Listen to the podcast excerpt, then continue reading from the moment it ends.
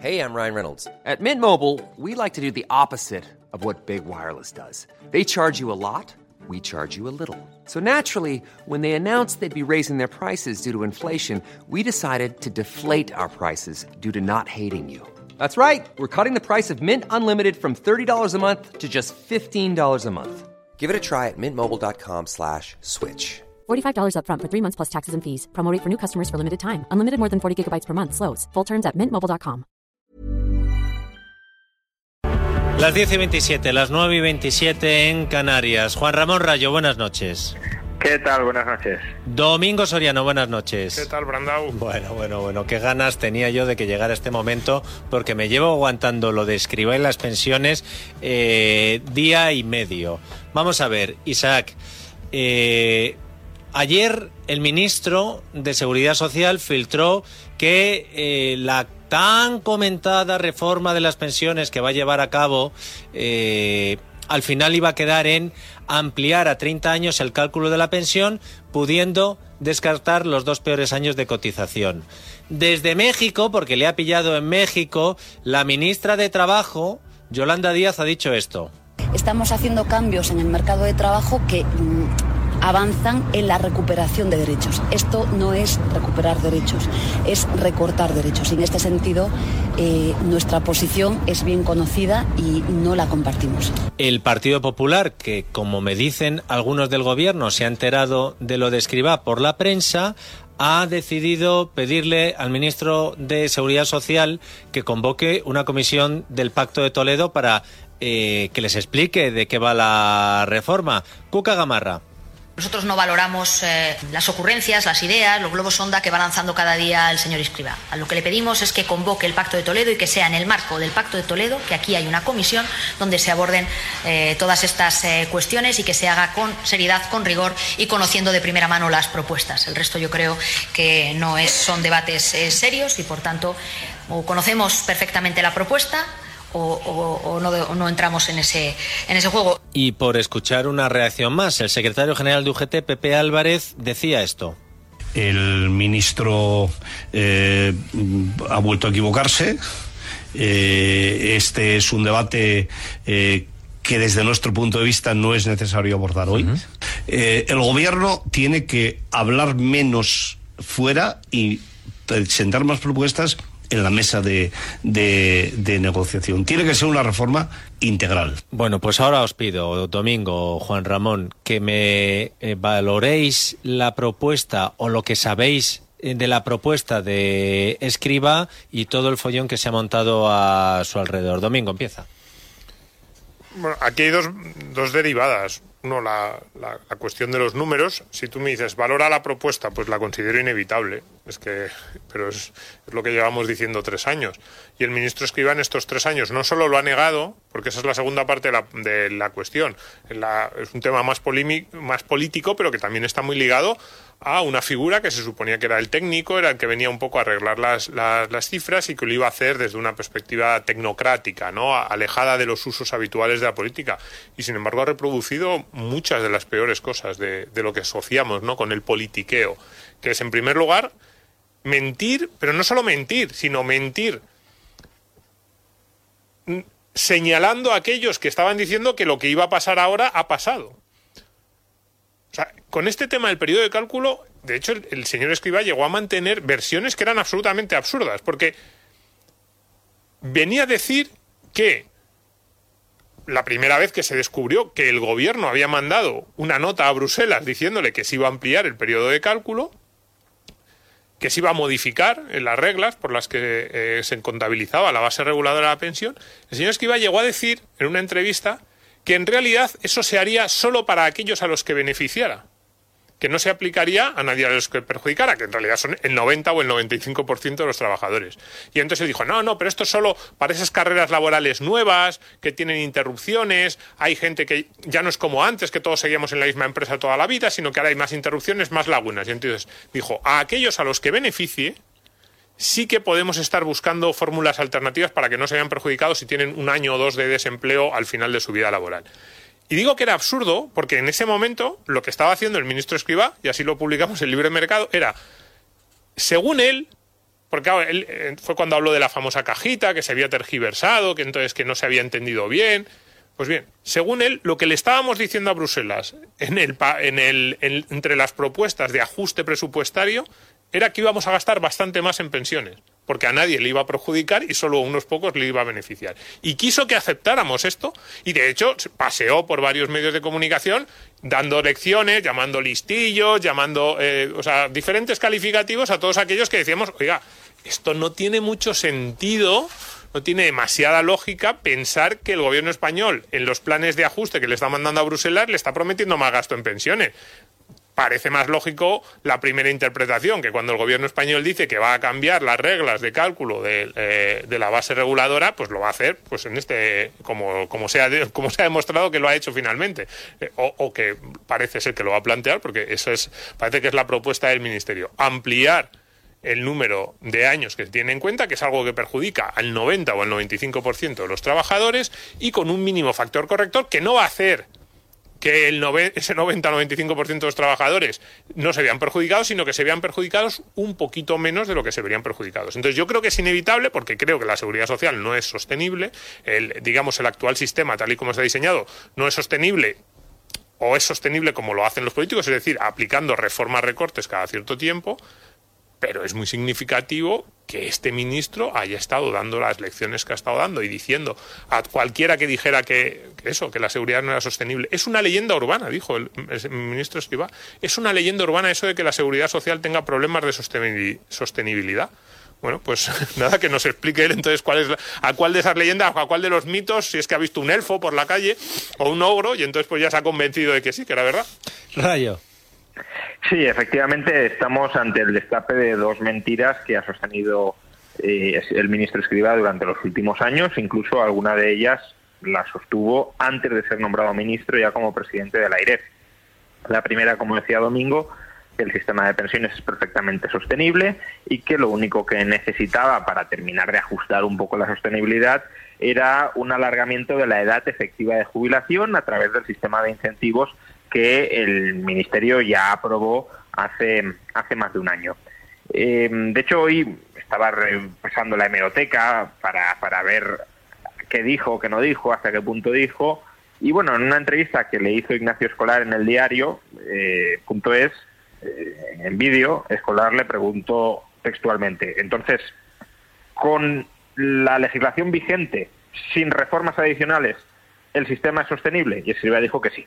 Pues claro, si el sistema es sostenible sin reformas, recortes, mm, ¿por qué el ministro aprueba nuevos recortes que son, según su propia confesión, innecesarios? Pues que acaso no son innecesarios y entonces lo que hacía el ministro era mentir cuando nos decía que no hacía falta, que no era necesario ningún otro recorte.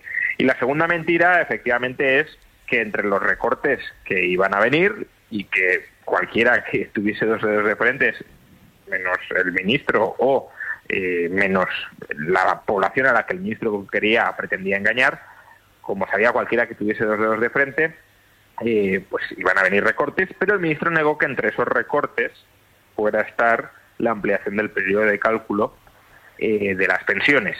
En una entrevista con Alsina, no lo olvidemos, casi abroncó a Alsina por estar metiendo lo que él llamaba bulos o hacerse eco de rumores que no procedían del ministerio y él textualmente afirmó que ni existía ni va a existir ninguna reforma que suponga ampliar el, periodo de cálculo de las pensiones. En otra entrevista en Radio Nacional de España dijo que esto de que se pretendía ampliar el periodo de cálculo de las eh, pensiones eh, pues era un, una serpiente de verano, dijo textualmente, que se había inventado Pablo Iglesias estando dentro del Consejo de Ministros, que nunca en el Consejo de Ministros se discutió ese tema y, que no había nada, que no nos inventáramos la información que no había nada. Bueno, pues lo que vemos es que Pablo Iglesias, obviamente por azuzar la discordia y el interés electoral, pero dijo la verdad y escriba mintió, que ya tiene bemoles que el técnico sea más mentiroso que el populista profesional.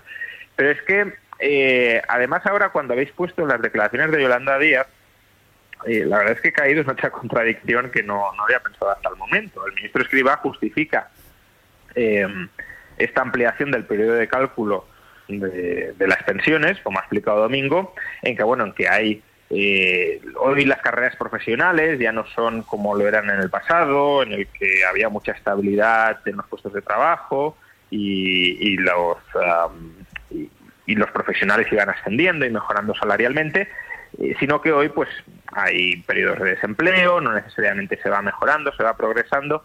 Vamos a ver, el gobierno ha aprobado una reforma laboral que nos han dicho que va a traer la estabilidad en, en el mercado laboral eh, por los siglos de los siglos, que va a mejorar la calidad de los contratos de trabajo, que ya los está mejorando, y que por tanto han regresado los contratos de calidad, que la precariedad ya ha desaparecido o en gran medida ha desaparecido del mercado laboral español.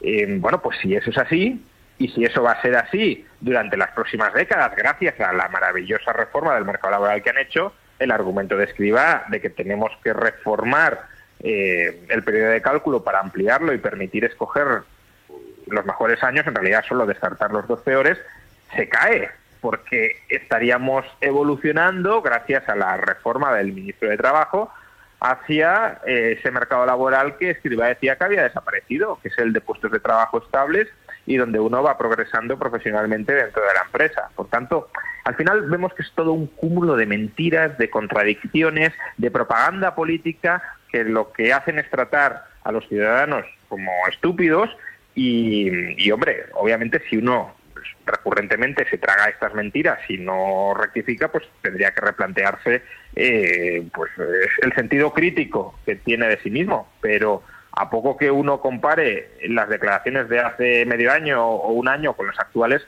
salta descaradamente a la vista que nos están mintiendo y, termino con esto, si a Escribá le da absolutamente igual mentirnos en algo que, que él sabe que vamos a constatar que es mentira en apenas un año o en año y medio, es decir, incluso estando él dentro del gobierno.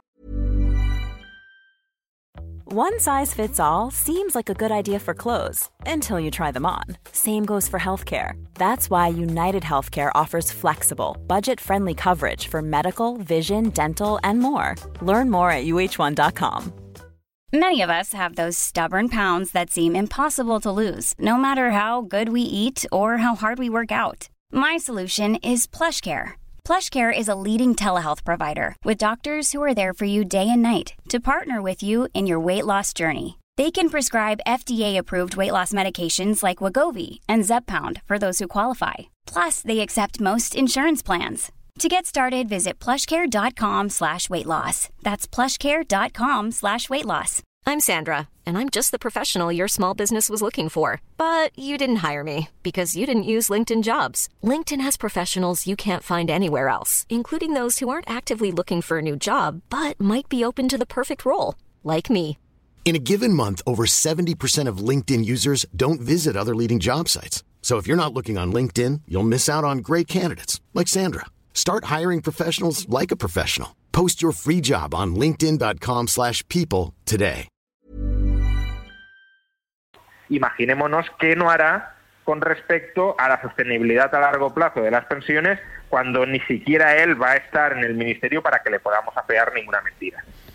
Sí, a ver, la parte de Yolanda Díaz no sé si dejaría al ministro Escribá porque podríamos seguir diciendo, a ver, es que, por ejemplo, uno de los colectivos a los que más ha señalado en esas lecciones que va dando, en esos discursos así en los que va señalando, son los periodistas. Y, no lo digo yo que me sienta especialmente aludido, pero pues con Alsina, en aquel momento una información de Carlos Segovia. Entonces, claro, dices, oye, no puedes ir dando tantas lecciones y que tan pronto se descubra que, que eran mentira y que, lo, y que lo real era lo que estaban publicando otros.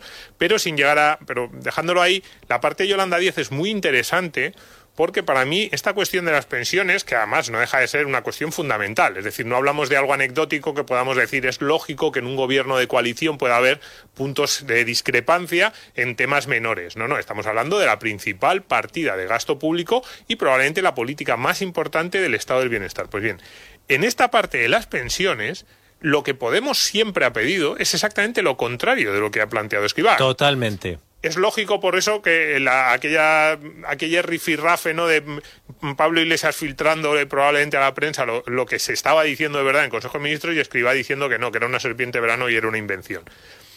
Pero claro, ahora lo tiene muy difícil Yolanda Díaz.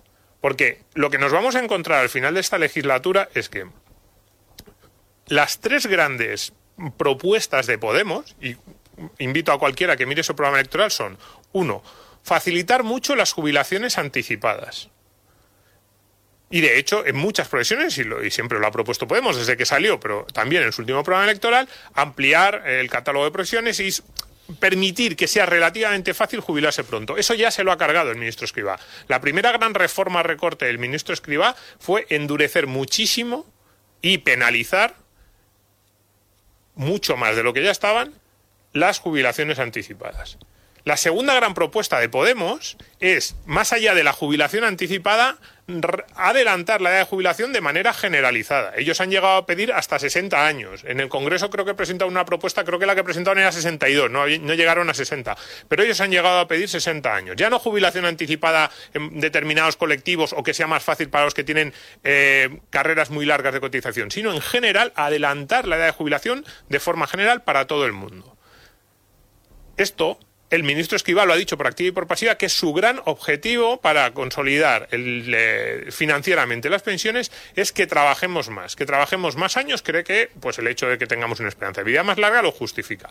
Y la tercera gran medida o la tercera gran propuesta de Podemos es no tocar las reglas paramétricas como hizo el PSOE en el año 2011, eh, por eh, cambiando a unas reglas paramétricas mucho más duras que lo que hacen es perjudicar a, eh, a, todo el mundo, básicamente, a la gran mayoría de los trabajadores y también a los trabajadores de sueldos más bajos, aunque a lo mejor podríamos decir, bueno, a lo mejor alguna de estas reglas justo perjudica un poco menos a esos trabajadores, aunque también les perjudica. Pues bien, las tres grandes propuestas, los tres grandes eh, ejes del programa electoral de Podemos en materia de pensiones, la política más importante del Estado del Bienestar y la que más parte del presupuesto se lleva, son casi los tres objetivos a los que se ha dirigido el ministro Escriba. Entonces, yo en estos años, una de las cuestiones que más me ha sorprendido es por qué Podemos no está haciendo eh, más campaña anti-SOE con esto, porque hacían campaña contra el PSOE en otras cosas. Hemos visto que se peleaban con, mucho en Consejo de Ministros. Esto lo dejaban de lado. Y dos, ¿en qué momento los sindicatos, y no solo los sindicatos, sino las organizaciones de izquierdas que pululan alrededor de Podemos,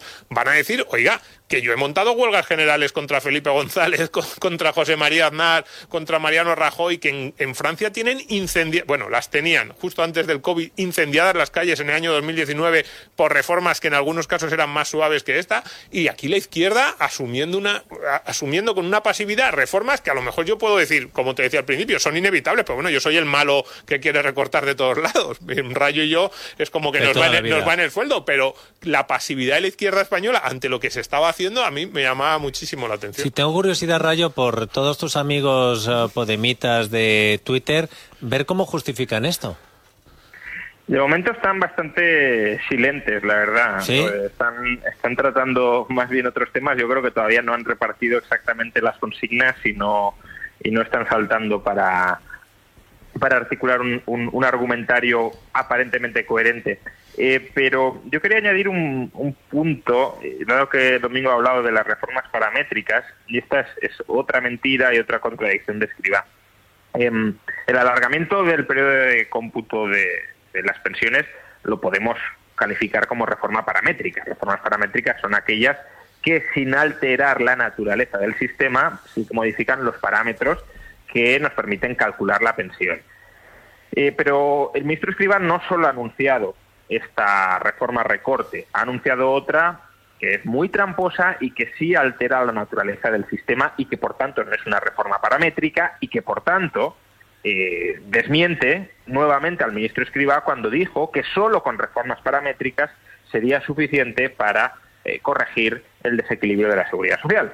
Y es que el gobierno, bueno, Escriba, que el gobierno todavía no se ha puesto de acuerdo, aunque en esto sí estarán de acuerdo, eh, pretende destopar de facto las bases máximas de cotización a la seguridad social, lo cual per se no tendría por qué implicar de nuevo una alteración del sistema, se podrían destopar las bases máximas de cotización eh, siempre y cuando se destoparan mm, proporcionalmente eh, las pensiones máximas y se mantendría la naturaleza contributiva del sistema. Tanto pagas, tanto recibes en el futuro. Obviamente, para un liberal sería un anatema, porque eh, si no quieres cotizar tanto, no te tendrían por qué obligar a cotizar tanto, pero al menos si se destopara base máxima de cotización y pensión máxima, eh, pues se mantendría la contributividad. Pero es que Escriba ha filtrado eh, que destopará progresivamente las bases máximas y que también elevará las pensiones máximas, pero bastante menos de lo que destopará las, las bases máximas. Con lo cual, esto es una nueva alteración, no es la primera ni mucho menos, pero ya es, eh, la, llueve sobre mojado absolutamente, eh, es una alteración del, del, de la naturaleza contributiva del sistema. Eh, va a haber trabajadores que coticen por 500 y que terminen recibiendo 100 o 200, es decir, que no reciban en correspondencia a lo que han cotizado. A todos los efectos estamos, por tanto, ante la imposición de un impuesto, de un tributo sobre el trabajo que no devenga ningún derecho adicional a pensiones. Y un robo directamente, un robo como, como tantos otros, pero otro adicional. Pero insisto, que Escriba haga esto es nuevamente un reconocimiento de que mintió cuando dijo que solo con reformas paramétricas teníamos suficiente para garantizar la sostenibilidad del sistema de pensiones. Es curioso porque en cada negociado del programa eh, hay quien tiene eh, enfilado a algún miembro del gobierno sobre todo por lo que le toca hablar. Por ejemplo, a Fernando Lázaro no le eh, nombres a Marlasca, pero eh, a Domingo Soriano y a Juan Ramón Rayo habéis hecho durante todo este tiempo tantas menciones a Escriba, porque hoy el epitafio que le ha hecho Rayo de que al final el que mentía no era Pablo Iglesias, eh, es tremendo, Domingo. Yo recuerdo que tú dijiste, tiene mucho más pecado Escriba que otros ministros porque Escriba era el técnico y en muchos casos sabe de lo que habla. Eh, y en este asunto estamos viendo el dónde está la bolita. Pero ¿dónde está la bolita para que al final se hayan destapado los tres cubiletes y digas, pero si no hay bolita por, por ningún lado? Y, y, en, y en dos cosas más. Escriba y Calviño tanto desde el punto de vista político, eso sería de la anterior tertulia, ¿no? Pero para todo, para muchas de las cosas que está haciendo el gobierno en la parte política, es necesario que en Bruselas miren para otro lado, no hablen mucho. O, o, no estén muy preocupados. Y ahí es fundamental el papel que hacen Escriba y Calviño, decir, no, hombre, si, con, nosotros, un gobierno que cuenta con gente como nosotros, que nos conocéis, que nos llevamos bien, no va a hacer esto que, que, os llega son exageraciones de la ultraderecha, sí, que en España está protestando, pero también en la parte económica. Es decir, en Bruselas están diciendo, bueno, hombre, España algo tendrá que controlar las cuentas porque Calviño y Escribá, que los conocemos bien, no van a permitir que las cuentas españolas sean un caos. Ese ha sido el papel que siempre, han, bueno, siempre, en los últimos 15, 20 años han tenido los ministros de Economía españoles. Lo más importante era que le vendieran a Bruselas que podían estar tranquilos.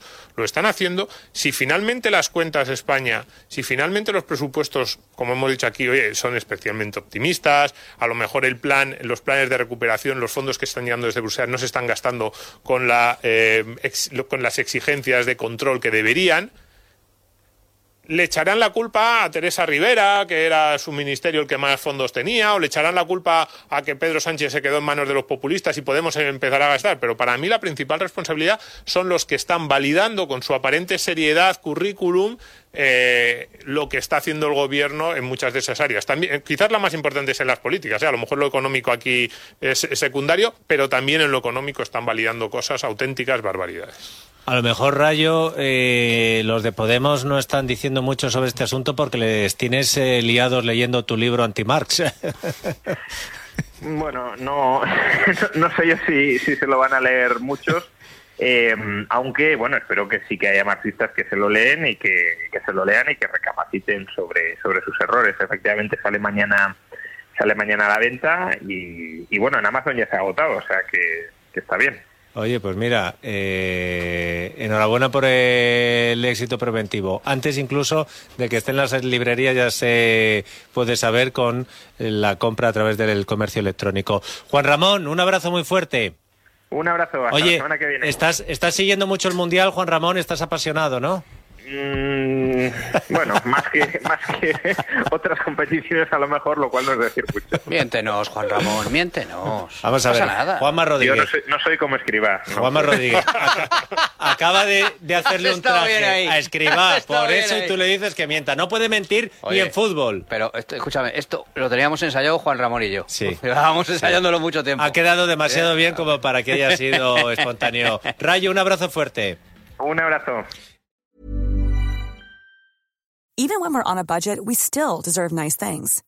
Quince is a place to scoop up stunning high-end goods for 50 to 80% less than similar brands. They have buttery soft cashmere sweaters starting at $50, luxurious Italian leather bags, and so much more. Plus, Quince only works with factories that use safe, ethical, and responsible manufacturing. Get the high-end goods you'll love without the high price tag with Quince. Go to quince.com slash style for free shipping and 365-day returns.